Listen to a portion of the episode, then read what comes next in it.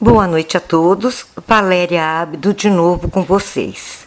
Peço por gentileza que se inscrevam no canal, curtam e compartilhem este vídeo. Hoje eu vou explicar para vocês de uma forma bem didática como é feita a escolha dos ministros do Supremo Tribunal Federal, quais as exigências para que ocupe esta cadeira e outros assuntos de interesse, tá? Eu acredito que esse vídeo ficará muito longo, então eu vou dividir em duas partes porque aqui tem uma matéria, eu fiz uma matéria muito, mas muito interessante, inclusive sobre os processos que o nosso querido ministro Dias Toffoli respondeu. Então vamos lá. E por favor, não esqueçam de curtir, tá? E de compartilhar. O artigo 2 da Carta Magna assim dispõe: são poderes da União independentes e harmônicos entre si o legislativo, o executivo e o judiciário. O artigo 101, em seu parágrafo único, de nossa lei maior, assim se expressa. Os ministros do Supremo Tribunal Federal serão nomeados pelo presidente da República depois de aprovada a escolha pela maioria absoluta do Senado Federal. E o caput do artigo 101 em sua parte final, deixa explícito. O Supremo Tribunal Federal compõe-se de 11 ministros, pontinho, pontinho, pontinho, de notável saber jurídico e reputação ilibada. Hoje eu vou falar com vocês não como a advogada Valéria Abdo, e sim a cidadã Valéria Abdo e, portanto, vou expor meus pensamentos como qualquer cidadão deste país faria ao pegar a Constituição Federal pela primeira vez e lesse os artigos acima citados.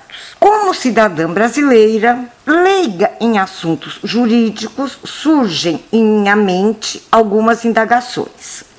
Se os ministros da mais alta corte brasileira são nomeados pelo presidente da República depois de aprovados pela maioria absoluta do Senado Federal, que isenção de ânimo tem em votar justamente contra aqueles que lhes colocaram no mais alto, no, no mais alto e mais bem remunerado posto do judiciário brasileiro. Cabe aqui um parênteses. São eles que irão julgar o presidente da República, o vice-presidente, os membros do Congresso Nacional, aquelas mesmas pessoas que os colocaram na mais alta corte do Poder Judiciário, seus próprios ministros e o Procurador-Geral da República. Essa é outra questão que falaremos em outra oportunidade, que é o foro privilegiado das ilustríssimas pessoas acima citados, citadas. Se todos nós somos iguais perante a lei, sem distinção de qualquer natureza. Parte do artigo 5 da Constituição Federal, porque foram privilegiado para alguns. Em minha imaginação de cidadã brasileira, leiga em assuntos jurídicos, para uma pessoa chegar ao Supremo Tribunal Federal, inevitavelmente terá de ter padrinhos políticos e a eles ficarão eternamente gratos por ocupar um cargo da mais alta corte do país. E esse pensamento é corroborado pela matéria da revista Veja de 14 de agosto de 2013 folhas 46/51, reportagem de Hugo Marques, que em sua chamada se descreve: O Tribunal Superior Eleitoral sumiu com os pareceres técnicos que sugeriam a reprovação das contas do PT na época do mensalão e da campanha da presidente Dilma em 2010. Documentos revelam que isso ocorreu por determinação do ministro Ricardo Lewandowski. Vamos vendo aí, turminha. Vamos vendo, tá? O ministro Ricardo juntamente com o ministro Toffoli, quando do julgamento do mensalão, agiram com uma destreza fantástica em sua tentativa de absolver os réus do processo. Então, os três poderes, legislativo, executivo e judiciário, não são independentes entre si. Muito pelo contrário, está aí uma salada mista, com ingredientes para todos os gostos. O Senado Federal, Legislativo, aprova e o presidente da República Executivo nomeia os ministros da mais alta corte brasileira, Judiciário. Então, por ser uma salada mista, estão todos no mesmo prato. E se estão no mesmo prato, como podem ser independentes e cada um exercer sua função sem que haja interferência da outra? Acho muito interessante transcrever alguns trechos do artigo de Joaquim Falcão, constante do livro Mensalão Diário de um Julgamento, página 339 e 340. Além do notável saber jurídico e de libada reputação moral, o critério maior é a independência do julgar do futuro ministro, independência em relação a presidente e seus legítimos interesses de políticas públicas aos partidos políticos, aos interesses econômicos e sociais e aos corporativismos.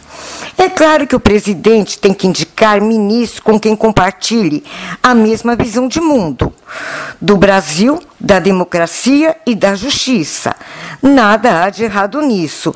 A questão é sobre o grau de fidelidade do ministro a quem indicou ao julgar casos concretos. Visão ingênua estabelece uma relação de causalidade entre o voto do ministro e o governo que o indicou e aprovou. Essa é uma probabilidade, mas não um destino. A vida é mais complexa e não existem estudos que comprovem essa visão mecanicista. Em minha pequenez, ingenuidade e filosofando um pouco, salvo raras exceções, pois estas existem, não é concebível, por serem seres humanos, uma total desvinculação emocional daqueles que os aprovaram daquela sensação de estar devendo, dos jogos políticos para lhe chegar, do sentimento de gratidão e por aí vai. Talvez isso explique as atitudes dos ministros Lewandowski e Toffoli.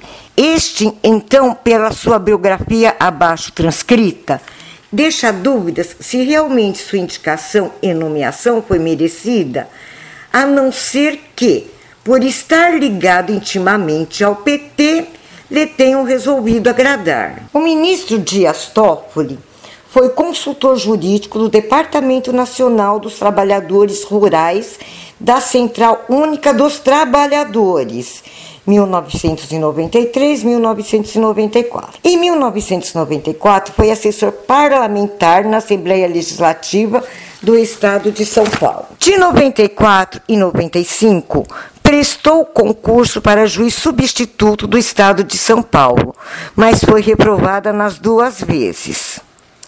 E um notável saber jurídico e reputação ilibada, onde se encontram, haha, eis a questão.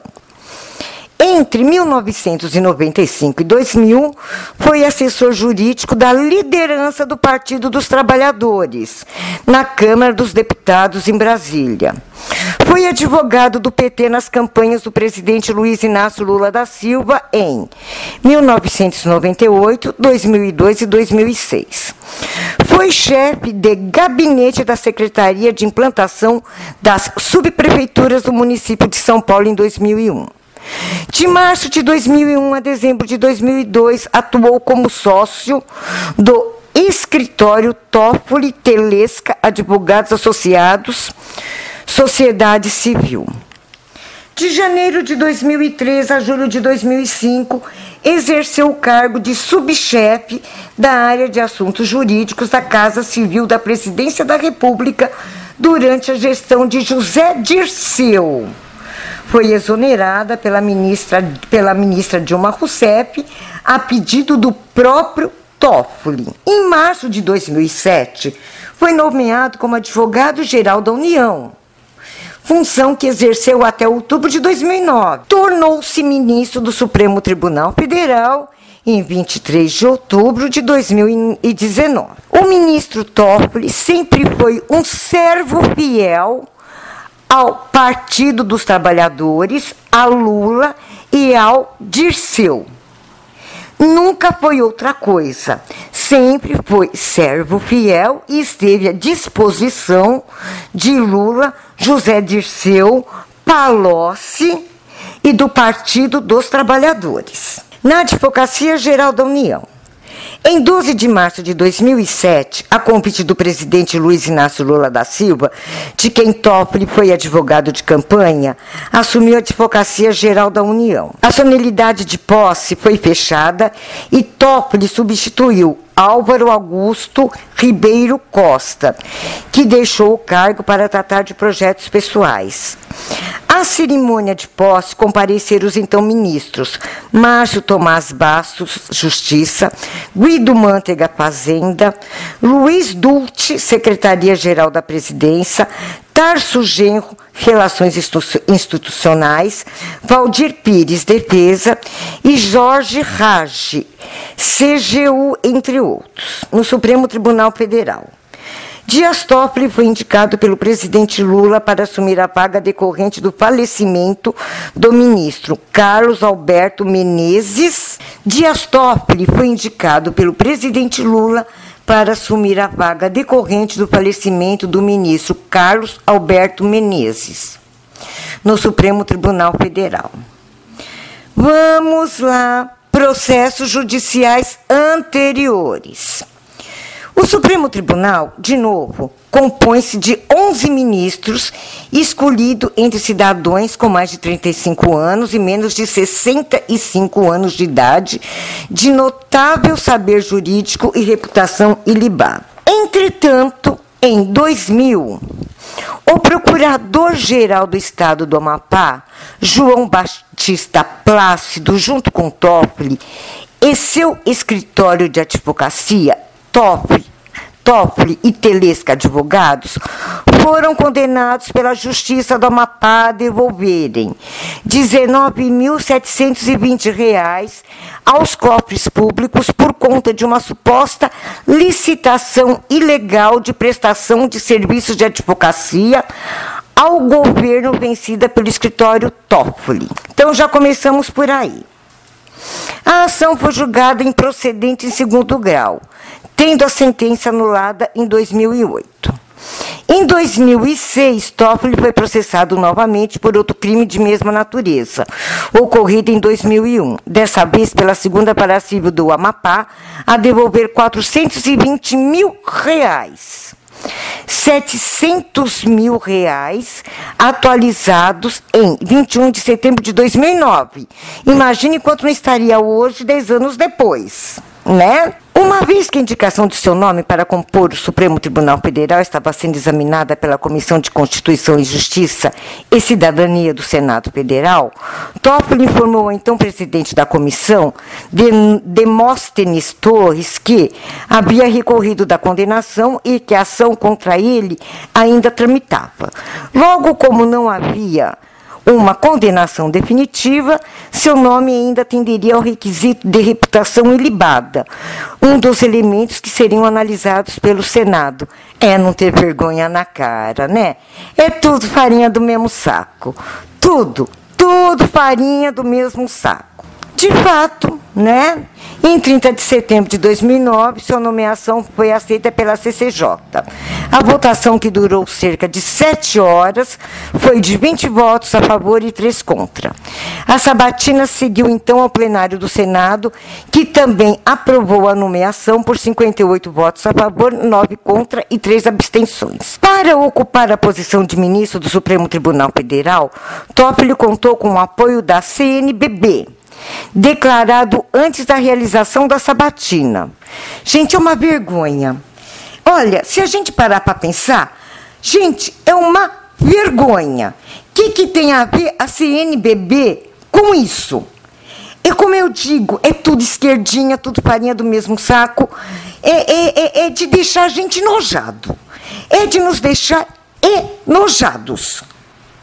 Por isso que esse cara e o Lewandowski e o Gilmar Mendes fazem o que eles querem fazer no Supremo Tribunal Federal. Pois o processo de aprovação do Toffoli foi um processo sujo, imerecido, tá? Vamos lá, vamos continuar. Ao ser submetida a tal sabatina, declarou-se contra o aborto, demonstrando, pelo menos nesse ponto, afinação com as ideias da CM, CNBB, o que lhe rendeu críticas por parte daqueles que defendem o laicismo estatal foi empossado no Supremo Tribunal Federal aos 23 de outubro de 2009, em solenidade presidida pelo então presidente do Supremo Tribunal Federal, Gilmar Mendes, com cerca de mil convidados presentes. Entre eles, o presidente Lula, o vice-presidente José Alencar, a ministra da Casa Civil Dilma Rousseff, vários governadores, entre eles José Serra, e os presidentes do Senado, José Sarney, e da Câmara dos Deputados, Michel Temer. Pensem só, uma paradinha, um adendo. Imagine quanto do nosso dinheiro, dos nossos impostos, foram para bancar uma festa para mil convidados para a posse de Toffoli. Gente, isso é brincar com o povo brasileiro. É dar um tapa na cara, tanto na face direita como na face esquerda, de todo brasileiro. Por que uma festa para mil pessoas? E com certeza não foram refrigerantes, coxinhas, empadinhas e bolinhos de queijo. Não foi.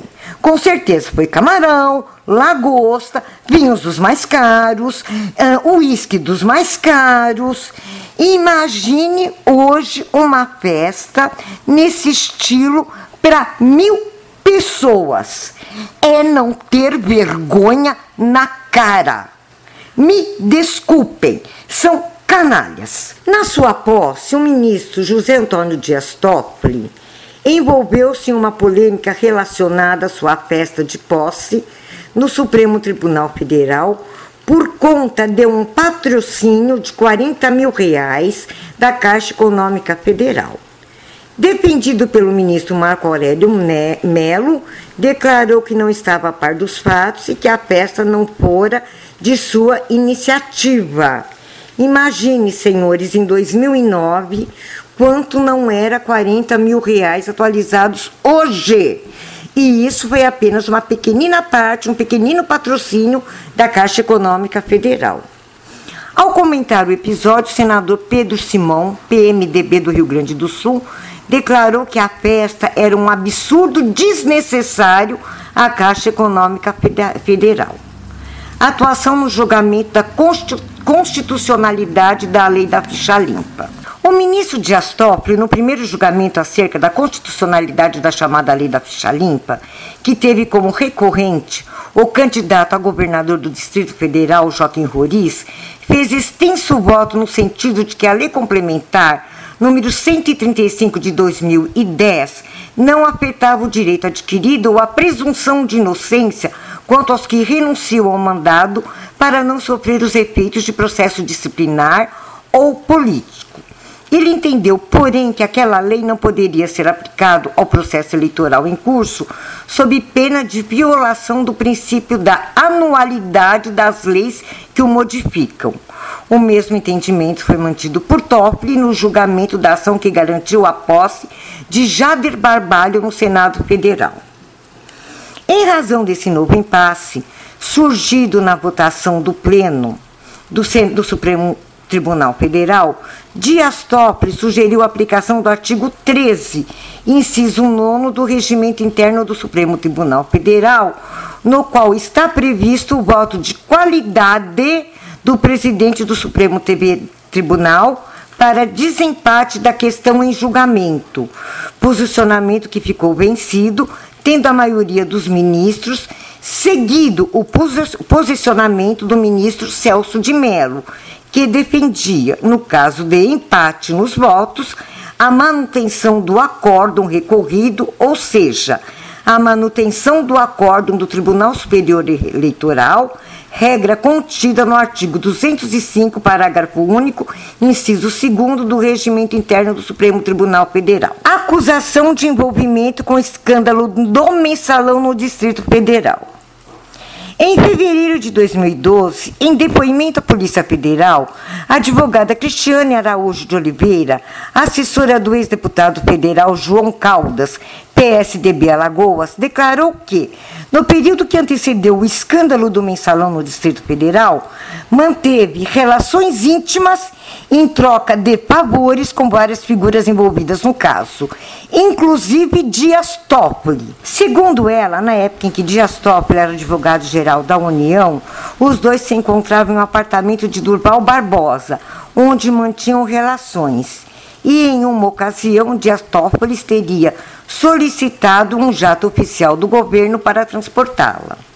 Ela teria entregue a Dias Toffoli, num desses encontros, gravações como me comprometendo Durval Barbosa. Por escrito, Dias Toffoli negou todas as acusações e disse que nunca frequentou tal apartamento ou solicitou avião oficial e que só recebeu Cristiane uma vez em seu gabinete numa audiência formal atuação no julgamento do mensalão. Em 22 de agosto de 2012, durante o julgamento do escândalo do mensalão pelo Supremo Tribunal Federal, advogados do movimento Em Direita Brasil apresentaram denúncia por crime de responsabilidade contra Toffoli ao Senado. Na apresentação da denúncia é assinalada a relação de Toffoli com José Dirceu e com o PT, de quem era advogado na época em que os fatos julgados ocorreram. O ministro Marco Aurélio Melo já havia dito que a situação de Toffoli era delicada, tendo em vista sua relação próxima com os acusados, além do fato de sua namorada, Roberta Rangel, também ter sido advogada de outros acusados no processo. Durante o julgamento, Toffoli considerou João Paulo Cunha e Marcos Valério culpados da acusação de lavagem de dinheiro, além dos envolvidos a eles relacionados. Toffoli também considerou ilegal o processo de contratação da empresa de publicidade SMPB, condenando os réus da acusação de corrupção ativa. Também considerou ilegal o processo de contratação da empresa publicitária SMPB condenando os réus da acusação de corrupção ativa. Toffoli inocentou também João Paulo Cunha da acusação de peculato e José Dirceu, seu chefe também, por compra de votos. Durante o julgamento, o ministro Toffoli comparou as penas impostas aos réus do mensalão às punições aplicadas no período da Inquisição na época de Torquemada o grande inquisidor espanhol do século XV, em cujo período foram executados, executados cerca de 2.200 autos de fé na Espanha. Toffoli defendeu que as penas, nesse caso, fossem somente financeiras. Ai, que bonitinho, ninguém ia para trás das grades. Somente financeira. Toffoli é bonzinho, né, gente? Ai, a população brasileira é muito ingrata com ele. Ninguém sabe ver esse coração de esse coração enorme, né? Esse coração cristão, né? Que sabe compreender o próximo. É. Ai, meu Deus, me faz até chorar. Pela biografia acima, podemos dizer com certeza absoluta que o ministro Toffoli um dia irá julgar com isenção de ânimo qualquer processo em que o PT e seus coligados estejam envolvidos, uma vez que ele próprio respira e vive PT, uma vez que sua vida sempre foi PT e como profissional sempre foi defender os interesses do PT, e isso é uma pergunta que eu gostaria que vocês respondessem nos comentários abaixo e vocês com total isenção de ânimos, hein? Vamos ser honestos. O que vocês acham? uma vez que ele tem ligação direta com José Dirceu, Lula, Dilma, Joaquim Roriz, Jader Barbalho, José Dirceu e outros, por sua biografia, como esperar decisões isentas? Pelas peculiaridades de sua biografia, seria ele o mais indicado para ocupar um cargo de ministro do Supremo Tribunal Federal? Outra pergunta aí para vocês responderem. Por favor, deixem tudo, tudo nos, nos, comentários. E, por favor, também gostariam que vocês, nos comentários, dissessem quais outros assuntos que vocês gostariam de ver abordados, quais as curiosidades que vocês têm. Eu estava pensando, uh, no próximo vídeo, fazer um, um apanhado de como a Revolução Francesa, essa maledeta Revolução Francesa, foi a mãe do fascismo, nazismo e comunismo. Eu vou fazer um, um, um, apanhado geral da Revolução Francesa e como ela pariu o fascismo, comunismo e nazismo. Ou, se vocês querem um outro assunto, e eu deixo esse para depois, digam para mim nos comentários. E, por favor, de novo, vou solicitar que vocês curtam, se inscrevam no canal e compartilhem esse vídeo. Mesmo porque no dia 7 vai ter o julgamento do, no Supremo Tribunal Federal, a continuação do julgamento da prisão em segunda instância. Vamos mostrar para todo mundo quem é Toffoli, quem é Lewandowski, quem é Gilmar Mendes, como se faz todo esse processo. E eu vou deixando vocês por aqui, desejando a todos uma noite abençoada, nos braços de nosso Senhor Jesus Cristo. Fiquem todos com Deus e até amanhã, se Ele assim nos permitir.